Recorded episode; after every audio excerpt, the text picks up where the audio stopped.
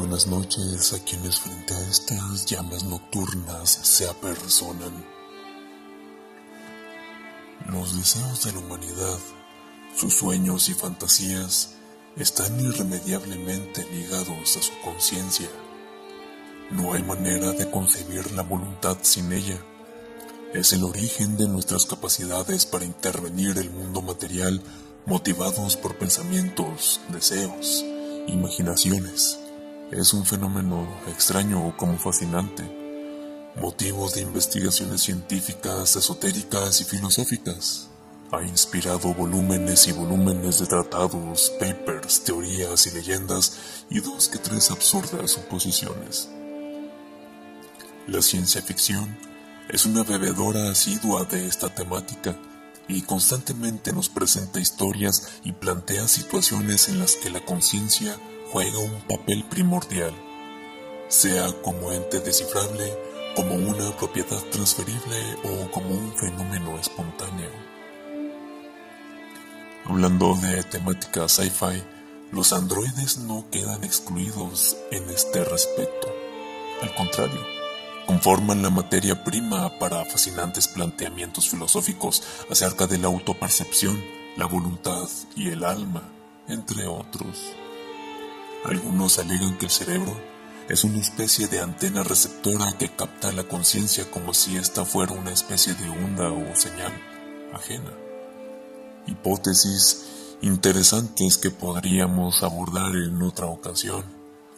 Pero a título personal, la creencia es que se trata de un fenómeno que surge dadas las correctas condiciones. Nuestro cerebro reúne dichas condiciones y estructuras necesarias, alistando y fertilizando el terreno para que ocurra. Esto conlleva que todo conjunto de correctos eventos y circunstancias sea susceptible de producir tal fenómeno como una chispa que aparece si las cargas adquieren el potencial necesario, pero que solo puede sustentarse si hay un medio idóneo en este caso el cerebro. Podemos ahondar más en esta idea luego si así lo desean. Para eso está la caja de comentarios. Pero esta noche lo que nos reúne es una idea simple. Los cerebros humanos guardan recuerdos electroquímicamente. Cuando mueren, esas marcas permanecen por un tiempo corto, lo que nos permite recordar luego de una muerte clínica, por ejemplo. Pero ¿Qué pasa si un cerebro androídico muere, entre comillas? Es decir, que pierde su fuente de poder. Los recuerdos grabados en esa memoria deberían permanecer intactos en tanto el material lo esté. Por tanto, ¿qué recuerdos pueden recuperarse de esa máquina inerte si se le confiere energía para volver a funcionar? No se diga más. Escuchemos una reflexión sobre esta base y aprovecho para agradecer a Jorge Márquez, un visitante regular que me dio esta idea excepcional. Sin más pretenciosos preámbulos, escuchemos este texto sonoro que esperemos quede guardado en la memoria de muchas máquinas. Demos paso al episodio 19. Chispa.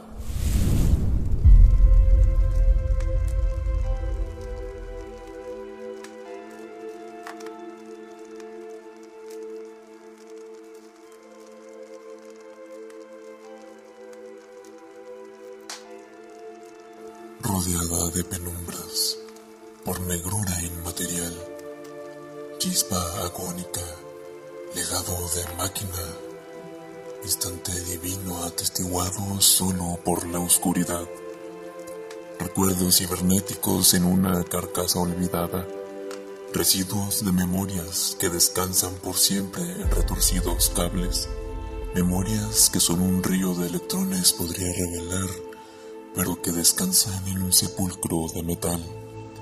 Vivencias grabadas con fidelidad perfecta, que se corromperán bajo la mirada inclemente del tiempo, bajo su pisada implacable, bajo el techo de una bodega inubicable en un rincón mohoso, haciendo una parada indefinida en el viaje que todos los objetos realizan.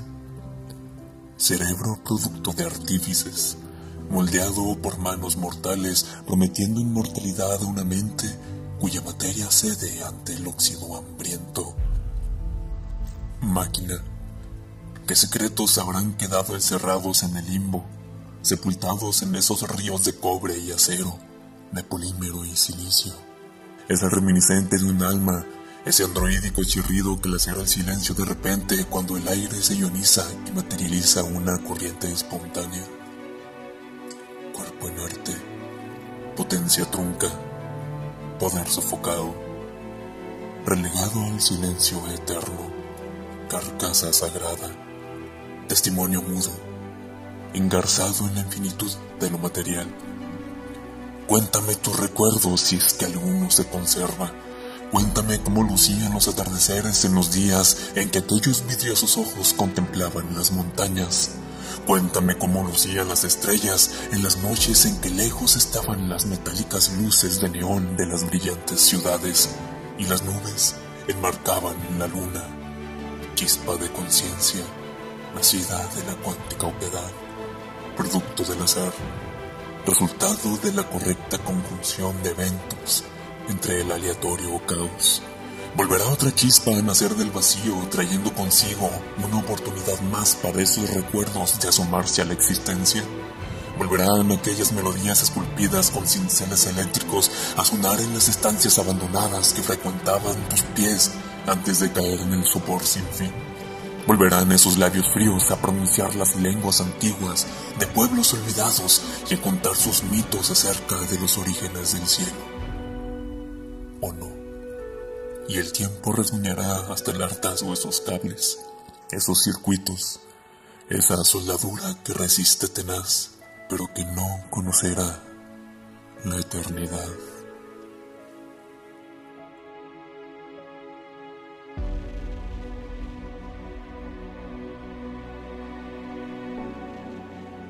Cuando las almas se tornan metálicas y los fantasmas cibernéticos, la humanidad puede adjudicarse la subida de un peldaño más en su evolución tras la ansiada asimilación del material sagrado, a saber, el acero del que está hecho aquel aro sobre el que se graba la conversación primordial, el anillo que rodea el ojo de Dios sobre la copa del árbol de ramas infinitas, cuyo nombre solo se puede traducir como Niasnaret. Pero de otros detalles de Niasnaret ya hablaremos en otro episodio, en un Cífiros específicamente.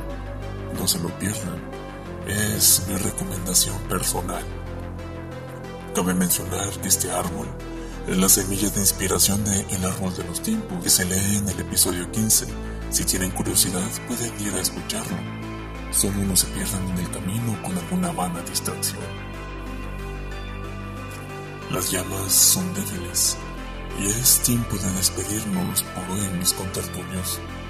Gracias por asistir a nuestra reunión alrededor de la fogata. Vuelvan a casa con cuidado y reflexivos Apague bien el último hoguera antes de irse o adopte al gato de humo que de ella nazca. Y no hagan oídos sordos si en un descuido, en la quietud de la noche y sin sonido, oyen el susurro de algún fantasma de acero. Nos escuchamos cuando el fuego relumbre de nuevo.